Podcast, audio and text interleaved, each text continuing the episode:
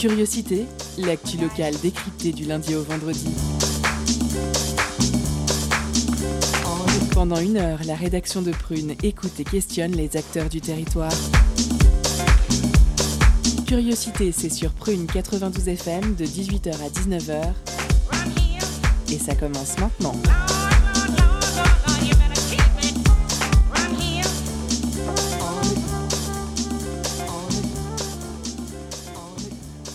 Bonjour ou bonsoir à toutes et à tous, nous sommes le lundi 26 octobre et on est content de vous retrouver pour ce nouveau numéro de Curiosité du lundi.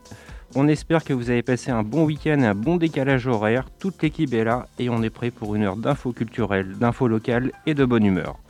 Alors, au sommaire ce soir, dans la première partie, entretien autour du festival Les Utopiales qui se tiendra à partir de ce jeudi 29 octobre et jusqu'au dimanche 1er novembre 2020 et qui lui aussi s'adaptera au contexte sanitaire pour organiser cette édition 2020 et pouvoir quand même présenter une sélection de films et d'auteurs de science-fiction avec des rencontres et des séances en jauge limitée. Pour nous parler de tout ça et d'avoir les dernières informations concernant les Utopiales, nous avons le plaisir de recevoir Jeanne A. Débat, déléguée artistique des Utopiales et qui est aussi écrivaine, plus d'une quinzaine de romans et qui est professeure de langue ancienne. Elle sera interviewée par Titouan. En deuxième partie d'émission, nous recevrons Solange Barberousse de la Ligue des droits de l'homme et Vonji Andrayanedro de l'association Etsetica. Ces deux associations font partie du collectif Festisol Nantais et proposent plusieurs activités dans l'édition de cette année. Ils nous parleront du festival organisé en partenariat avec la Maison des citoyens du monde et qui se tiendra tout le mois de novembre à partir du mardi 3 entre les deux, il y aura évidemment la pause cadeau et nos chroniques par Arthur qui revient en pleine forme et nous expliquera pourquoi nous sommes tous des Benalla, et Camille pour une chronique sur les utopiales. C'est lundi, c'est permis et c'est parti. L'entretien de curiosité sur Prune 92 FM et le www.prune.net.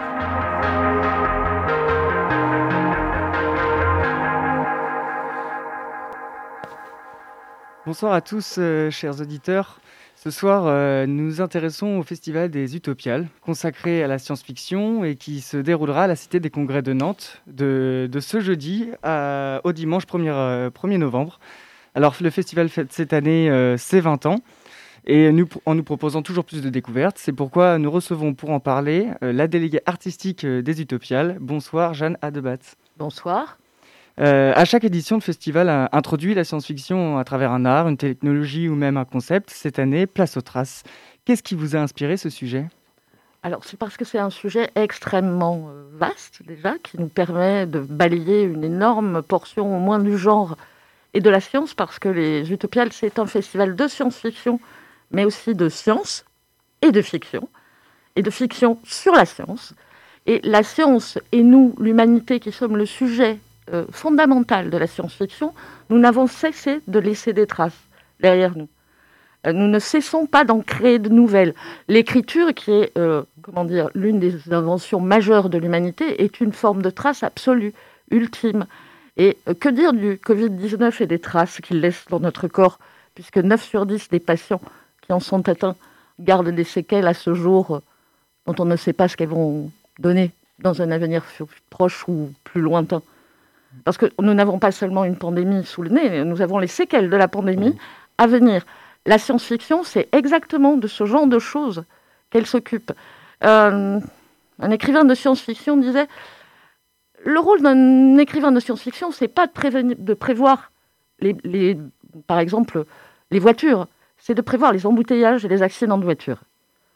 Et typiquement, avec les pandémies, on en a prévu pas mal, des choses de ce genre. Euh, par exemple, je pense à un film de Soderbergh euh, qui s'appelle Contagion. Allez le voir, vous aurez l'impression de voir un reportage sur votre vie aujourd'hui. Un tout petit peu plus catastrophique, mais c'est quasiment un reportage. Notamment sur le mode de transmission du virus. C'est exceptionnel. Alors, je suis ravi que vous, vous rejoigniez ce festival à l'actualité. Je voudrais qu'on en reparle plus euh, en fin d'interview. Pour le moment, je voudrais qu'on revienne sur, euh, sur le festival lui-même, sur cette édition 2020 qui, comme vous le dites, est bien perturbée par cette épidémie. Alors, au programme table ronde, conférences, séances de cinéma, découverte de jeux vidéo, accès à une grande librairie et à des ateliers. Pourquoi cette volonté des mélanges déjà, des arts, pardon, des approches, des activités? Alors, la science-fiction, basiquement, c'est un mélange. Euh, elle parle de l'humanité. L'humanité a créé des arts, a créé une littérature, a créé la science. Et lorsque nous faisons de la science-fiction, nous, ramenons tout cela. Le film 2001 a, a eu un succès exceptionnel, pas seulement par le récit métaphysique euh, qui, est, traité dedans, mais parce qu'à l'intérieur, il y a un design exceptionnel, par exemple. Parce qu'à l'intérieur, il y a de la vraie science. Vous voyez? Et donc la science, la, la science-fiction, c'est une espèce de syncrétisme. Lorsque les utopiales font de la science-fiction, elles font ce syncrétisme. Pour nous, l'art est fondamental, le graphisme est fondamental, l'image est fondamentale. Donc notre, euh, notre affiche, par exemple, celle d'Alex Alice, elle, elle, nous rappelle tout ce dont nous allons parler. Vous voyez? De la même façon, les ateliers donnent accès aux enfants aux plus, ou aux plus âgés euh, à des portions de la science à laquelle ils n'avaient pas accès jusque-là. C'est notre... Un, autre auteur de science-fiction qu'on cite extrêmement souvent, et celle-là, euh, cette citation, je dois la donner une fois par an, c'est la science-fiction, c'est la pédagogie du réel. Donc le réel est aux utopiales. D'où cette volonté euh, de multiplicité des genres, des arts, des, des artistes des, et des scientifiques, bien sûr. C'est faciliter la compréhension d'une certaine manière. Tout c'est complètement ça. Alors, les Utopiales, c'est aussi un concours qui discerne euh, les prix Utopiales pour un roman, un film, une BD. Cette année, pour euh, le prix littéraire, je voudrais insister sur le prix littéraire, le concours exige euh, des œuvres de littérature de l'imaginaire, avec des œuvres telles que Les machines fantômes d'Olivier Paquet ou encore Chien de guerre d'Adrien Tchaïkovski, pardon pour la prononciation. Est-ce que vous pourriez nous en dire plus sur la sélection? Non? Alors, dire? si je peux dire des choses, mais je peux dire des choses, mais euh, il faut savoir que le prix, euh, le prix littéraire, le prix euh, BD, et nous l'accueillons, c'est le prix européen littéraire des Utopiales, mais je ne suis pas le jury. Hmm. D'accord? C'est justement un jury extrêmement indépendant qui choisit non seulement dans une liste les auteurs qui seront sélectionnés, mais ensuite qui choisira le lauréat. Donc, je peux vous dire que Adrian Tchaïkovski est un très grand auteur, que mm. Olivier Paquet est un auteur de aussi excellent aussi, mais euh, presque nantais puisqu'il est édité à la Talente. Mais ce n'est pas mon rôle. Mm. si vous voulez, ce serait un peu. Euh, je, comprends bien. Vous voyez, déontologiquement, je ne peux pas pousser ces deux auteurs. C'est le prix. ah, c'était juste à titre d'exemple. Je voulais plutôt revenir sur qu'est-ce que vous entendiez par littérature de l'imaginaire. Ah, d'accord, pardon. C'était pour euh, inspirer euh, vos futurs voilà, visiteurs. Ça, m'aurait gêné, vous comprenez. De... Je comprends très bien. Il y, a un problème de conflit d'intérêt, quelque chose comme ça. Donc, euh, alors, la littérature de l'imaginaire, c'est le nom que nous avons choisi, je dis bien nous, le milieu de la science-fiction, qui est un milieu petit et familial, quelque part, pour désigner les trois grands genres qui la traversent, à savoir la fantaisie, le fantastique et la science-fiction à un moment, il y a très longtemps, quand j'étais jeune et que j'avais votre âge, et que les dinosaures croisaient dans les cours de récréation, sur les, euh, euh, sur les tableaux, euh, sur les tables de, libraires, tous les livres de science-fiction, de fantasy et de fantastique étaient au même endroit. et puis, il y a eu une espèce de, scission, notamment parce que la fantaisie, à un moment au, tournant des années 2000, a subi, enfin, a subi, a connu et s'est réjoui d'un essor sans précédent. Euh, et si bien qu'il a fallu bien délimiter, mais aussi montrer la parenté entre les gens. Par exemple, lorsque euh, le premier roman de science-fiction, c'est euh, le Frankenstein. le Frankenstein, c'est 1818. le premier roman de fantastique très important, le Dracula, c'est à peu près 80 ans, 60, 70 ans plus tard, ça doit être 1897, quelque chose comme ça. Euh, les polars, euh, c'est entre 1900. Euh, le premier polar, Emma de Jane Austen, enfin ce qu'on peut appeler un polar, c'est le premier roman à énigme, c'est 1815. Donc les genres de l'imaginaire naissent dans le même siècle, le 19e siècle, celui de la révolution industrielle. Et par conséquent, nous avons une parenté à l'intérieur de ces genres qui est évidente. Ils naissent de cette rupture fondamentale que connaît la civilisation au XIXe siècle. Et c'est le même regard qui se porte sur la civilisation, c'est-à-dire aussi, même dans la fantaisie et dans le fantastique, La question, c'est interroger le réel, interroger le rationnel. La science-fiction se focalise sur le rationnel. Le fantastique s'interroge sur notre perception du réel et se demande toutes les trois secondes si on n'est pas fou. Hein. et la fantaisie nous dit non, non, on n'est pas fou, les chats qui parlent, c'est normal, ce sont des dieux. Mm. Mais c'est toujours une interrogation du réel. Par conséquent, euh, et je ne parle même pas euh, du roman policier qui n'est pas en général mm. assimilé euh, à la, au genre de l'imaginaire, mais, mais je ne connais pas un auteur de science-fiction qui ne soit pas aussi un lecteur de polar. Hein. c'est exactement la même démarche. C'est une démarche scientifique, c'est une démarche rationnelle, c'est une démarche qui va chercher des indices, qui va chercher des solutions et qui va confirmer ou infirmer des hypothèses. Alors justement, euh, qu'est-ce que qu'est-ce que ça apporte à, l'auteur euh, ce, prix que vous allez euh, discerner, pardon? La consécration Alors, vous me posez la question de savoir si c'est un prix doté, c'est ça? Oui, qu'est-ce que ça peut apporter à l'auteur? Alors d'abord de l'argent, c'est bien. Mmh. Hein? Je pense que les il faut savoir que les auteurs et les autrices mangent, mais mangent fort peu de mmh. leur art. Euh, par ailleurs, c'est un, rayonnement qui leur permet de se faire connaître. Personnellement, euh, j'ai commencé ma carrière sur la scène des Utopiales en 2008, quand j'ai reçu euh, mes deux premiers prix sur cette scène-là. Et en tant qu'auteur de jeunesse, j'ai reçu le prix européen, et j'en suis immensément reconnaissante, parce qu'effectivement, maintenant, j'ai toujours le choix de publier où je veux. Hmm. Il y a déjà ça. Hein, euh, pour un auteur, c'est juste un luxe incroyable. Et ce prix, euh, ce prix justement, il permet, c'est aussi un moyen supplémentaire euh, d'attirer l'attention vers un regard nouveau aussi. C'est pour mettre la lumière sur, sur un regard particulier. Absolument. Plus que pour décerner, décerner une, une reconnaissance à l'auteur.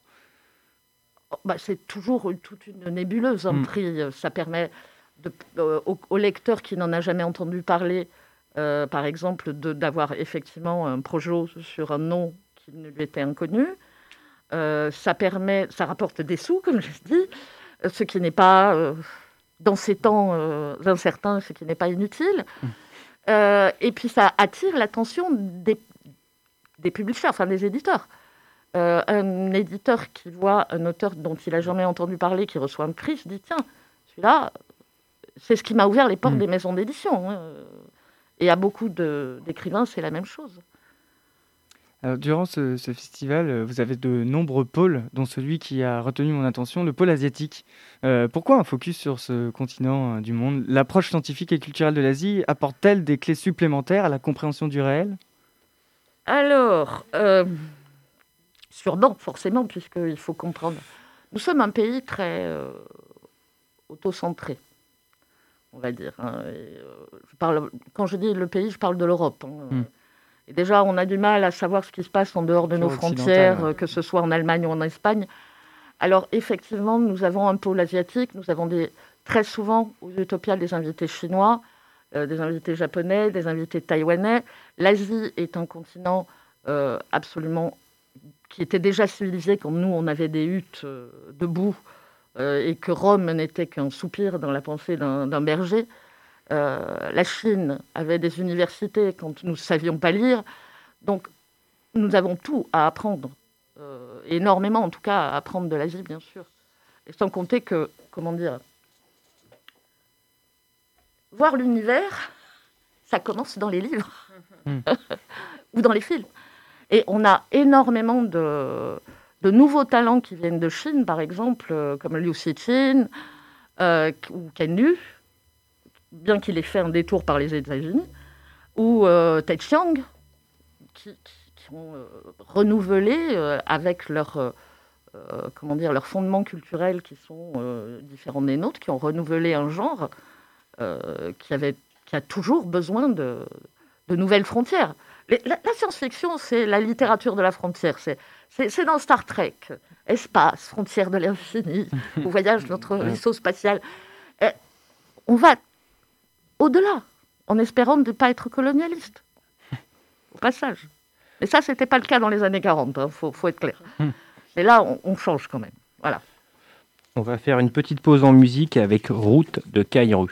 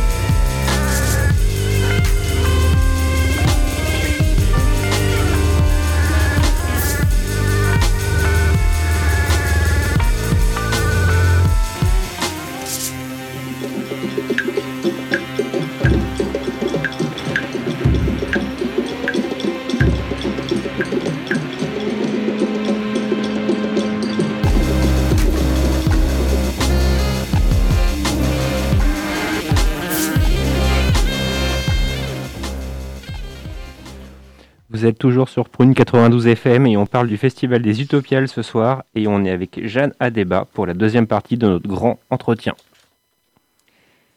Donc pour cette, euh, pour cette édition 2020 euh, des Utopiales, euh, il y a une citation qui revient, que vous avez mis en avant. C'est une citation de Claude Lévi-Strauss. Le monde a commencé sans l'homme et il s'achèvera sans lui. Est-ce que vous pourriez nous en dire plus? Pourquoi cette citation? Vous avez entendu parler du changement climatique ou c'est nouveau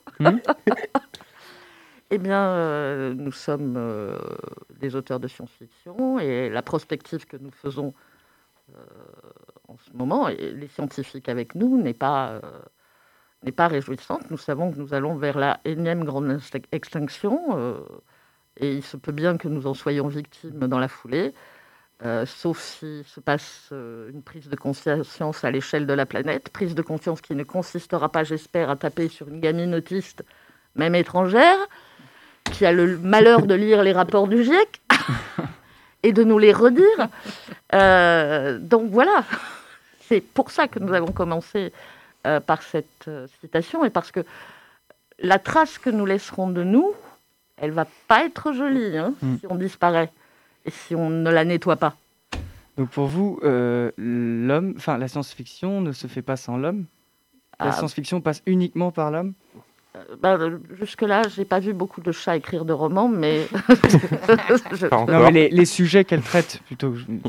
Ah, alors, il y a très peu de romans qui traitent euh, d'autre chose que de ce qu'est l'humanité dans la science-fiction. Euh, j'ai pas l'impression d'en avoir lu. Je dis peut-être des bêtises. Hein. Je ne suis pas, euh, je ne suis pas mm. universitaire et je ne peux pas faire de longues conférences là-dessus. Euh, c'est simplement que quand moi ça m'intéressait, euh, c'était qu'est-ce que nous sommes, d'où venons-nous et où allons-nous. Vous voyez, c'est mm. les bêtes questions de la philosophie qu'on retrouve ou de la métaphysique qu'on retrouve en science-fiction tout le temps.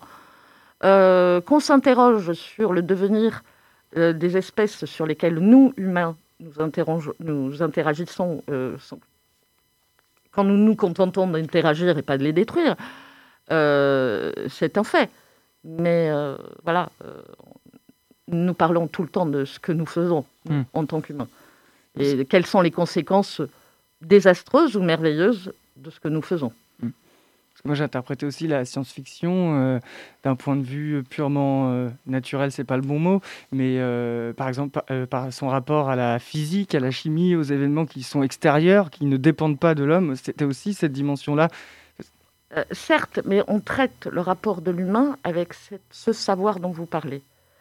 Qu'est-ce que nous en faisons? Hmm. Quel est le résultat de notre connaissance? Euh, science sans conscience, mm. là, là, là, là, là, on la connaît par cœur, celle-là.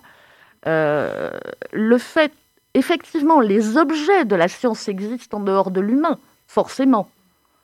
Hein euh, un trou noir se passe très très bien de savoir qu'il y a une petite espèce de primate dégénéré sur une planète lointaine, que d'ailleurs il verra jamais.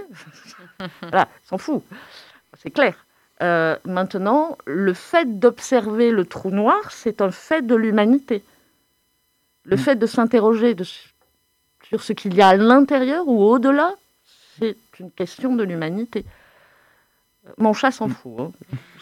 je vous le jure. non, euh, c'est vraiment... Euh, on peut tout à fait dire le monde existe en dehors de nous, c'est vrai. Mais il se trouve que l'observateur, c'est nous. Mm.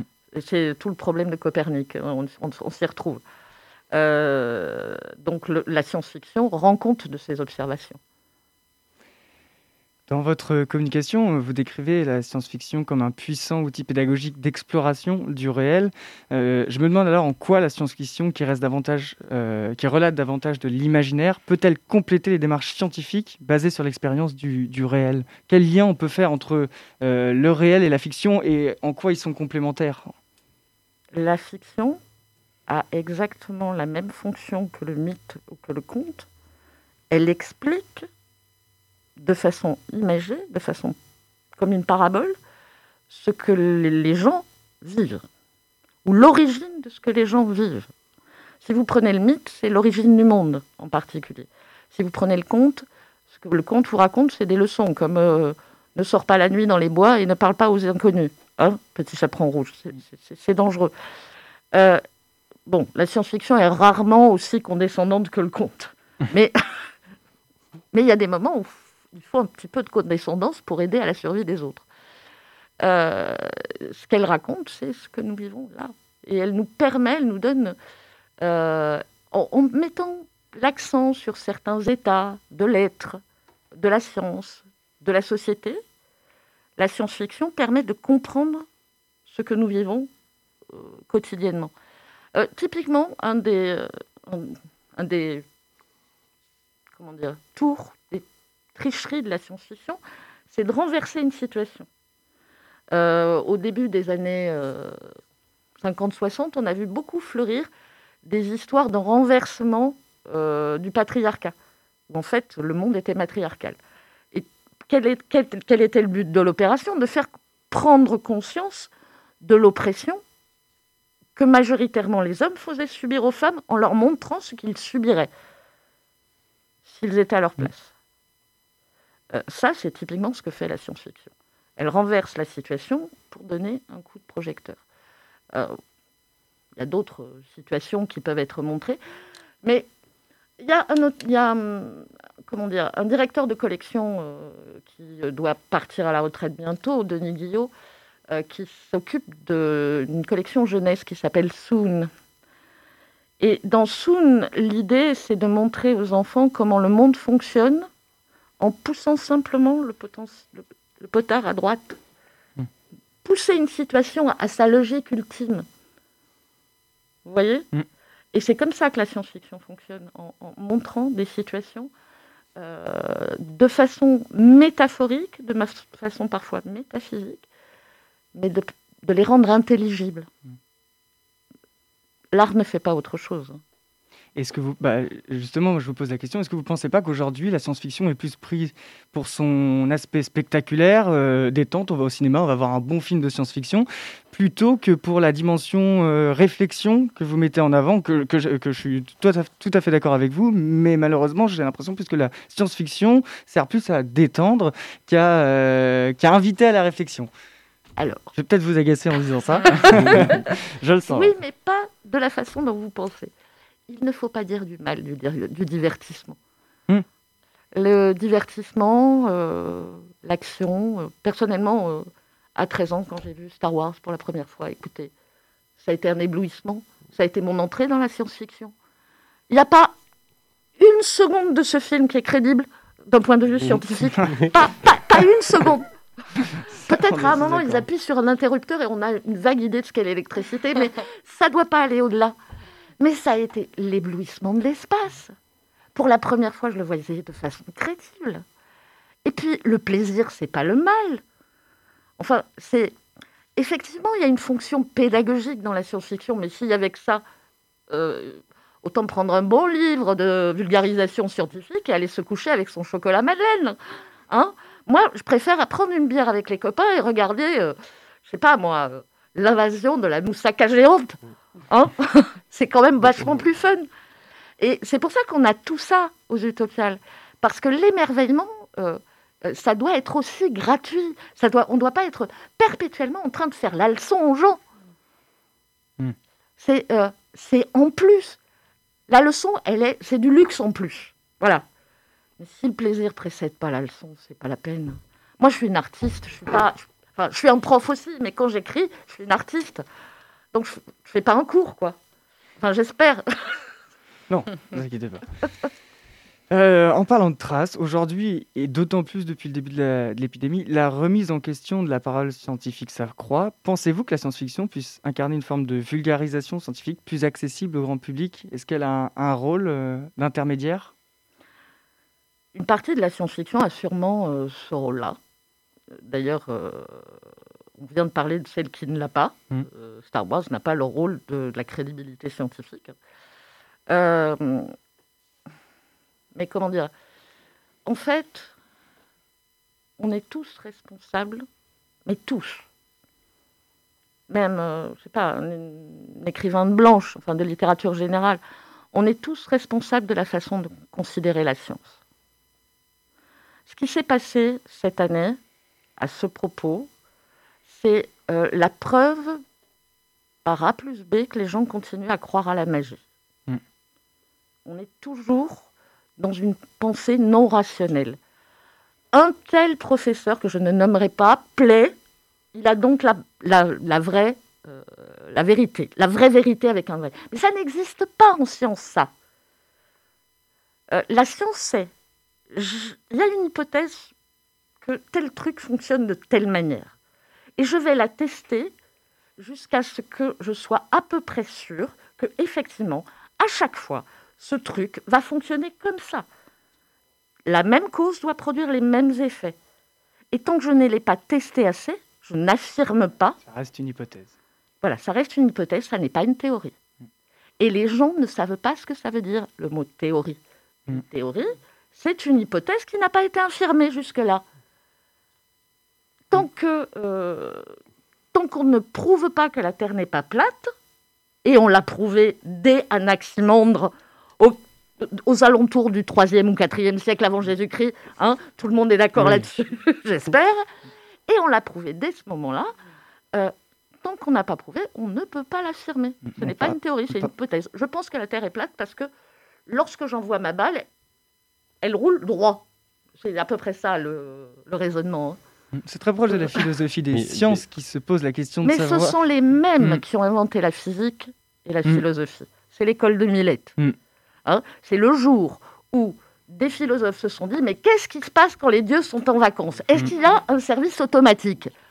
Hein Quand euh, euh, quand Phébus va baiser ses copines, hein, qui c'est qui conduit le char du soleil?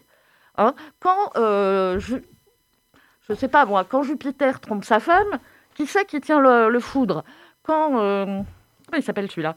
Celui, Poséidon. Oui. quand Poséidon va bouder au fond de l'océan, qui c'est qui fait la marée? Comment est-ce que ça se passe? Quel est le système automatique? Et ça, c'est tout le fondement de l'école de Millet. Mm. Et il faut être clair. C'est pas très loin de la science-fiction, les mm. réponses qu'il donne à l'époque. Mm. Parce que je pense à Anaximandre. Euh, lui, au départ, il imagine le monde comme un cylindre. On, a le, côté rond, hein. entouré de flammes. Là, où c'est. Oh, celui qui est encore plus rigolo, pardon, celui qui est encore plus rigolo, c'est celui de la cosmogonie, qui décrit euh, la naissance du monde. Au départ était le chaos, et puis l'amour vint mettre tout le monde ensemble. Il nous invente la loi de la gravité au petit déjeuner, là, comme ça, sans respirer. Bon, il appelle ça l'amour, mais c'est les mêmes mm. Qui répondent aux mêmes questions. Les scientifiques et les, philosophies, mm. les, philosophes et les écrivains répondent toujours aux mêmes questions. Qui sommes-nous? D'où venons-nous? Où allons-nous? Ce, festival, il, me rappelle euh, pas, pas mal d'émissions de, d'interview euh, d'Étienne Klein qui, qui, qui, avance des idées, des, idées qui ne sont pas forcément les siennes, mais qui en parle et qui pose la question de l'origine de notre connaissance. Pourquoi connaissons-nous ça? Qu'est-ce que ça nous apporte? Et en quoi ça, ça va continuer à nous apporter quelque chose? L'histoire même de la connaissance est euh, une science en elle-même et nous apprend énormément de choses. Je me souviens d'un livre que j'avais lu petite qui était Les Découvreurs qui était juste une euh, recension euh, des inventions de l'humanité. Et là, je me suis dit, mais pourquoi j'ai pas appris ça à l'école? Pourquoi j'ai juste appris qu'on avait Denis Papin à la vapeur, etc. Pourquoi on ne me l'a pas relié directement à l'effet que ça va être sur le monde? Parce que dès qu'une connaissance apparaît, elle va avoir un effet ou pas. un truc tout bête, le portable. C'est pas une connaissance en soi, c'est le résultat d'une connaissance. Je suis née à une époque où les téléphones avaient des fils. Vous n'imaginez pas, euh, vraiment, là, vous, deux là, notamment, voilà, euh, vous n'imaginez pas le changement de monde que ça a donné en moins de 20 ans et que moi mm. j'ai vu. Euh, on ne raconte pas ça assez. On ne raconte pas assez la trace de la science dans la vie, dans l'existence quotidienne de l'homme dans sa pensée dans sa façon de concevoir l'existence et dans sa relation aux autres. Merci Jeanne Adeba. Toutes ces, toutes ces questions sont, passionnantes. Merci ah d'être venu en parler. On va durer des heures. Merci Jeanne, merci Andy. On retrouve à présent Camille pour nous livrer son billet d'humeur sur les utopiales. À toi Camille. Étonnante, perspicace, amusante, actuelle, les chroniques de curiosité.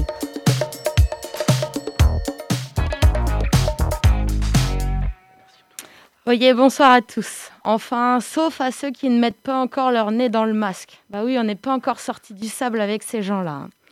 Et c'est le cas de le dire, puisqu'en instaurant un couvre-feu dans la moitié du pays, nos énarques se prennent clairement pour des marchands de sable. Il ne manquerait plus qu'ils portent une toge à paillettes et on se croirait dans un film fantastique. Oui, car ça me paraît encore surnaturel tant que cette restriction n'est pas encore arrivée à Nantes. Tic-tac, tic-tac, tic-tac. Et pourtant, d'ici quelques, quelques jours, on chantera tous. Rue déserte, dernière cigarette, plus rien ne bouge. C'était écrit. Alors, quitte à ce que ça devienne un véritable scénario d'anticipation et de science-fiction, autant que ça tombe à pic pour l'ouverture des Utopiales 2020.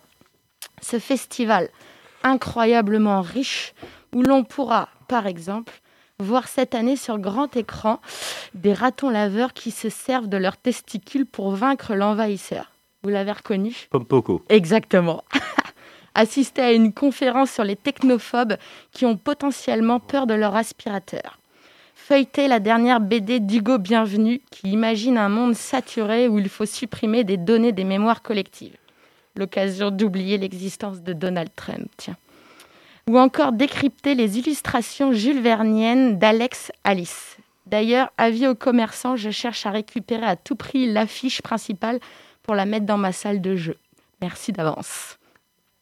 Alors, plus Molotov que Margarita, les Utopiales, c'est un véritable cocktail de nombreux artistes et penseurs visionnaires. À travers leurs œuvres, ils préviennent, dénoncent et essaient peut-être de changer les regards sur des sujets aussi vastes que l'univers. Et puis ils sont avant tout libres, libres d'imaginer l'avenir en se basant sur des faits scientifiques et naturels. Alors comme j'aimerais bien faire un stage chez les Justopiales, euh, j'ai écrit un premier essai SF pour euh, les convaincre de m'accueillir dans leur équipe. Nous sommes en 2120 à Nantes City. La Tour de Bretagne est devenue le QG des leaders bio. Ils l'ont recolorisé en vert et imposent aux habitants de faire pousser des légumes de saison sur leur balcon. Mais comme il n'y a plus de saison, il n'y a que la récolte des navets qui fonctionne. Les voitures ont disparu pour laisser place à des carrefours de pistes cyclables. On insiste maintenant à des cacophonies de klaxons licornes sur les doubles ronds-points. La Loire a viré au rose, surtout du côté du hangar à bananes, et l'arbre au héron n'est finalement qu'un hologramme géant. Enfin, quelques bonnes nouvelles. Le Leclerc Atlantis a été reconverti en une salle de spectacle 8 dimensions et les Nantaises ont cessé de mettre des soutiens-gorge. Les derniers modèles sont d'ailleurs exposés au, Muséum d'histoire presque naturelle. Voilà, c'est plus ou moins le décor de mon histoire. Euh, j'espère qu'ils me mettront une convention. Alors pour conclure, Victor Hugo le disait, sauvons la liberté, la liberté sauve le reste. Et en 2021, peut-être 2022, voire 2023, pour sûr, elle sauvera les bars et la ventilation sous nos masques. Merci Camille, c'est l'heure que vous attendez tous, l'heure de la pause cadeau. Concert, spectacle, cinéma. Tout de suite, Prune comble ta soif de culture avec la pause cadeau.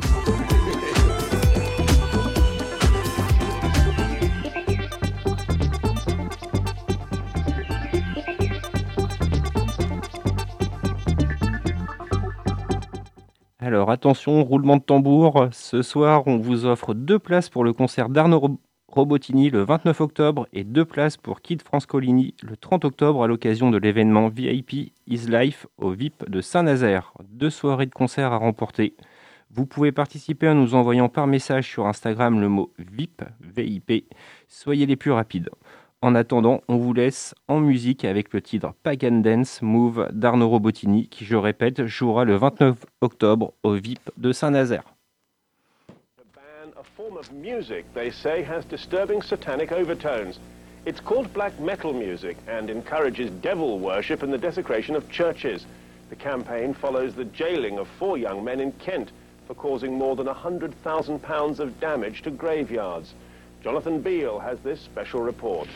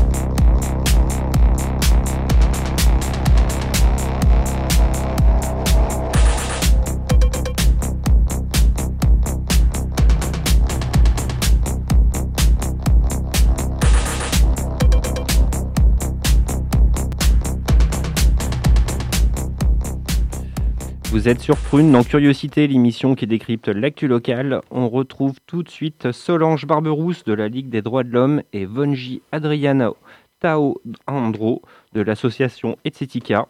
Excusez-moi tout à l'heure, j'ai écorché votre, votre, votre nom de famille pour nous présenter Festisol, le festival des solidarités qui démarre mardi prochain. Je vous invite à consulter le programme d'ailleurs sur leur site internet qui est facile à retenir, mcm44.org. C'est le Zoom de la rédaction avec Andy. Focus sur une initiative, un événement, un engagement. C'est le Zoom de la rédaction.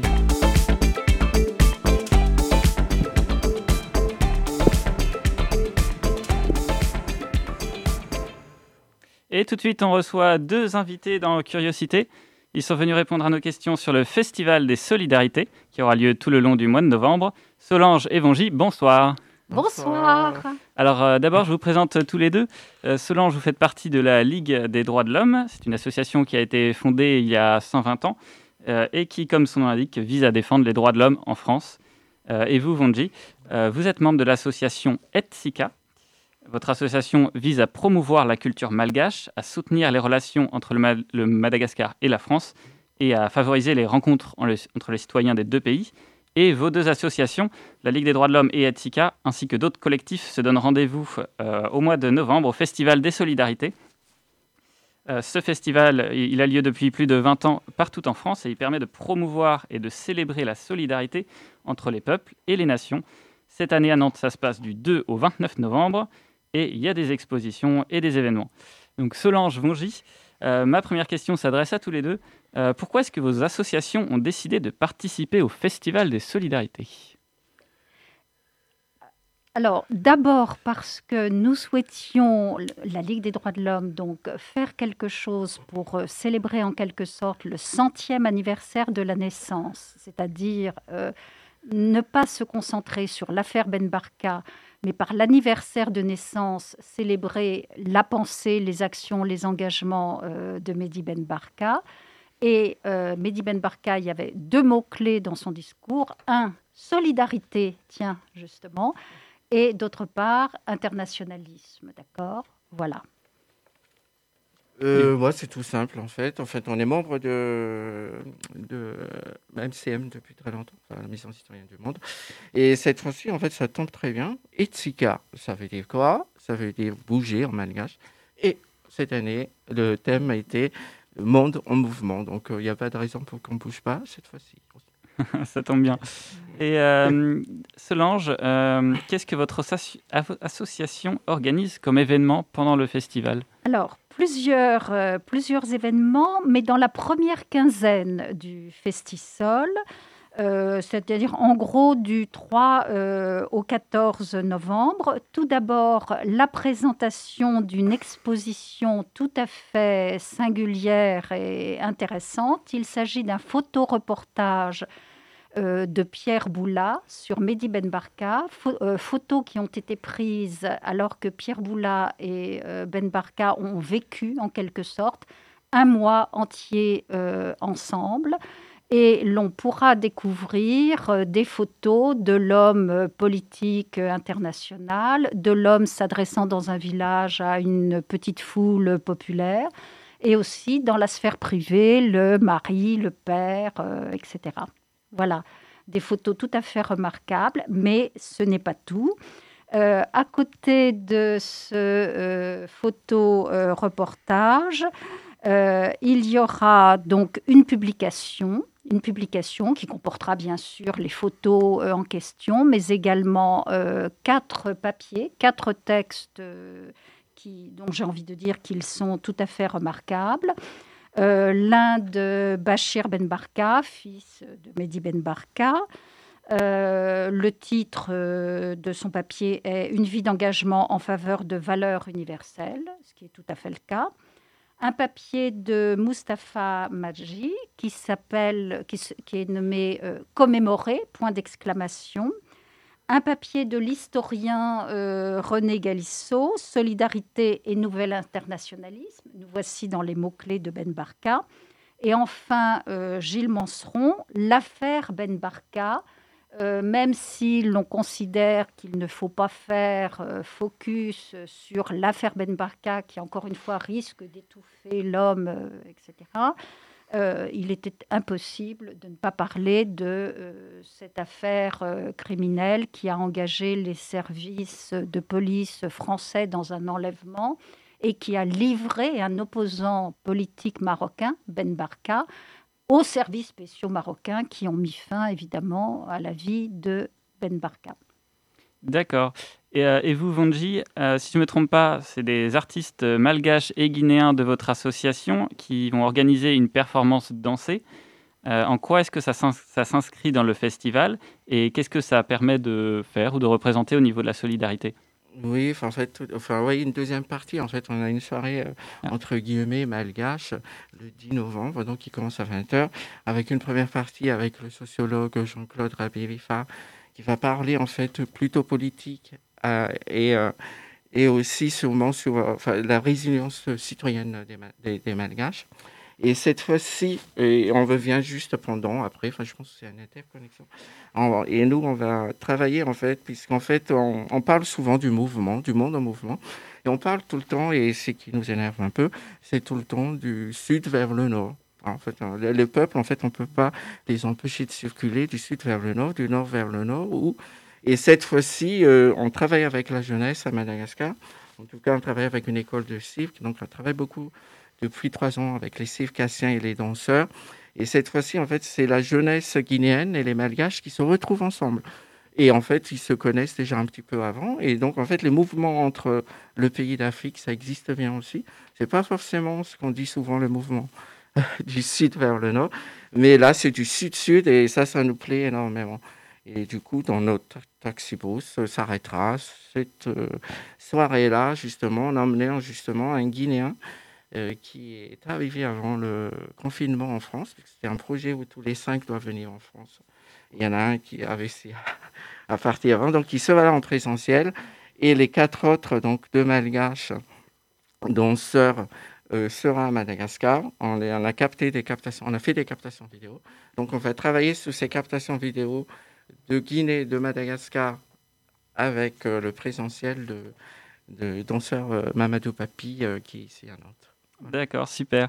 Euh, là, on est tous au courant des, contraintes qui sont imposées euh, dues à la situation sanitaire. Euh, quel sera l'impact de, ces restrictions sur vos, associations et sur l'organisation du festival? Alors, euh, je devrais ajouter deux autres euh, actions, puisqu'il y en a quatre en tout, n'est-ce pas? Euh, Il y aura une conférence de Saïd Bouamama qui aura lieu au Cosmopolis. Et là, bien sûr, ce sera une place sur deux, c'est-à-dire qu'au lieu de recevoir une centaine de personnes, il ne sera possible de recevoir que 50 personnes. Et pour la projection, la quatrième action, la projection débat du film de Serge Le Perron, en présence de Serge Le Perron et de euh, Bachir euh, Ben Barka, la projection du film J'ai vu tuer Ben Barka au cinéma Le 14 A le 9 novembre à 18h45. Bon, bah, c'est 18h45 et pas 20h. Et ce sera une place sur deux. Mais enfin, nous espérons qu'il y aura suffisamment de suffisamment de place. La conférence de Saïd Bouamama, j'aurais dû le dire, c'est au Cosmopolis à 19h le 5 novembre. Mais comme il a été dit au début, euh, n'hésitez pas à aller sur le site de la mcm44.org, non seulement pour retrouver les différentes actions et activités, mais également pour parfois réserver. C'est nécessaire, il est nécessaire de réserver pour certaines actions. D'accord. ouais, presque toutes les actions, je pense à toutes les conférences et les, et les animations, en tout cas euh, à la MCM. Enfin, à, la Cosmopolis, pardon. D'accord, ça marche. Euh, et du coup, quelle est euh, l'importance de, de, ce festival pour votre association? Est-ce que vous attendez des retombées sur votre association, plus de visibilité, ou sur votre cause ou sur votre association? Oui, enfin, nous en tout cas, enfin, on est déjà un petit peu visible à Nantes, donc on n'a vraiment pas besoin.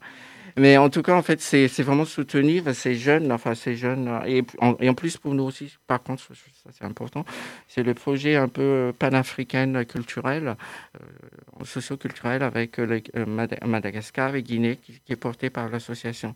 J'ai aussi oublié de le dire, puisqu'en fait, euh, on oublie souvent aussi que. Euh, en fait, on va projeter aussi dans le cadre du, 20 novembre, dans le cadre des droits de l'enfant, un film de l'opéra qu'on a monté à Madagascar. Donc, euh, l'opéra Les Enfants du Levant, un opéra contemporain malgache, enfin, contemporain français, pardon, d'Isabelle Albuquerque, qui raconte les enfants de rue de, la République ici, hein, il n'y a pas encore très, pas très longtemps, qui sont envoyés au bagne au l'île de Levant. Et nous, on a monté cet opéra à Madagascar, mais avec des enfants de rue malgache. Et du coup, c'est la projection du film à Concorde à 20h15 le 20 novembre.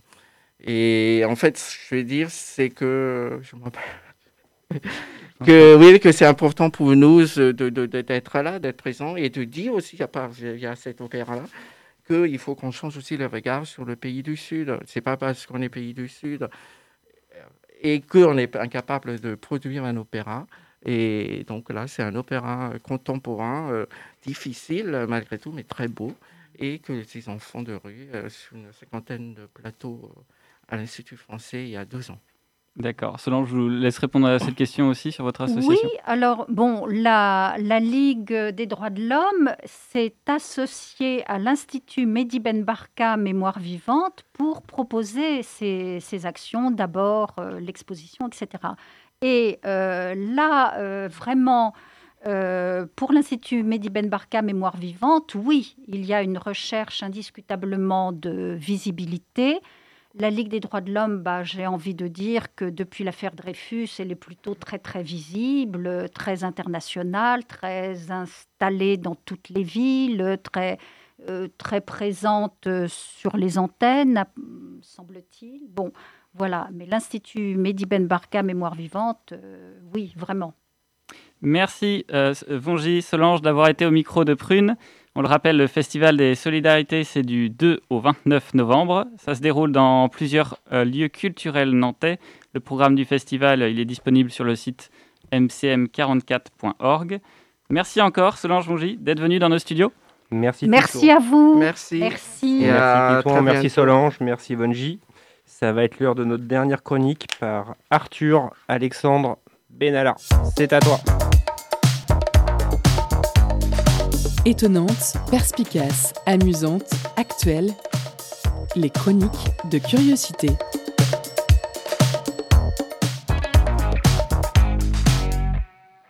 Vous vous souvenez de Benalla?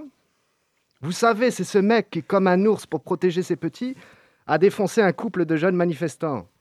Mais si, tu sais, t'as un fouf là. Celui qui avait voulu défier dans un octogone un ministre de Bolsonaro. Oui, voilà. Bon, je suis pas médecin, mais le gars me semblait impulsif, non?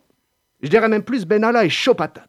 Tellement chaud que sur Tinder, il avait un compte au nom de Mars. Cela jouant avec ses photos aux côtés de son président alias Jupiter et même de Trump. Si ça se trouve, quand il couchait avec ses chanceuses, il devait faire semblant de téléphone à Chirac. Ah bah c'est sûr, ça fait bien. Alors bien sûr, vous vous demandez, mais pourquoi je reparle de lui? Parce que mes chers amis, nous sommes tous devenus des Benalla. Je m'explique. En Chine, le printemps est associé à l'émotion de la colère, l'été à la joie, l'automne à la tristesse et l'hiver à la peur. Revenons au printemps qui est lié à la colère. À cette saison, il y a une sorte d'effervescence qui nous emporte, on a beaucoup d'énergie et on fait beaucoup de choses. Grosso modo, on évacue ce qu'on a accumulé durant l'hiver. Oui, mais voilà, le printemps dernier, ce ne fut pas un printemps comme les autres. Le petit bourgeon que nous sommes est resté enfermé. Pourquoi? Bah À cause de cette putain de confinement Excusez-moi. Dans la médecine chinoise, si on ne gère pas bien une émotion durant sa saison, cela se répercutera non pas la saison juste derrière, mais celle encore après, ce qui pour nous est l'automne. Ah On y est. Vous n'avez pas remarqué que ça sent un peu le roussi en ce moment? T'allumes la télé et le nouveau mot à la mode, c'est ensauvagement. Ensuite, tu vois des mecs qui se sont fait un petit rab du 14 juillet tranquille sur un commissariat. Et puis, t'aperçois Mélenchon qui veut virer les Tchétchènes de France. Alors lui, je sais pas ce qui lui est arrivé. Sûrement une aventure passionnelle avec une Tchétchène pendant l'été. Il a découvert les coups de cravache avec une boule rouge dans la bouche en étant suspendu avec une chaîne rouillée. Il a aimé. Elle l'a quitté. Il est en peine d'amour. Lui, c'est différent. Mais en ce moment, au-delà de ça, j'ai l'impression que tout le monde pète les plombs. Sans parler du retour des débats sur les différences et les imposants mirages de nos peurs. Les gens sont à bout. C'est palpable. On est tous Benalla. Oui, on est tous devenus Benalla. Franchement, ça me saoule. Devenir videur, c'est vraiment pas ce que je voulais. Merci Arthur ou Alexandre, on sait pas trop. Curiosité, c'est déjà terminé pour aujourd'hui, mais ça continue tous les jours de la semaine. Que j'espère que vous avez passé un bon moment. Nous, on se retrouve lundi prochain avec la même équipe. D'ici là, bon décalage horaire et très belle semaine à vous. À la Réa ce soir, c'était Maëlan et on vous laisse avec l'équipe de Monetime pour parler sport.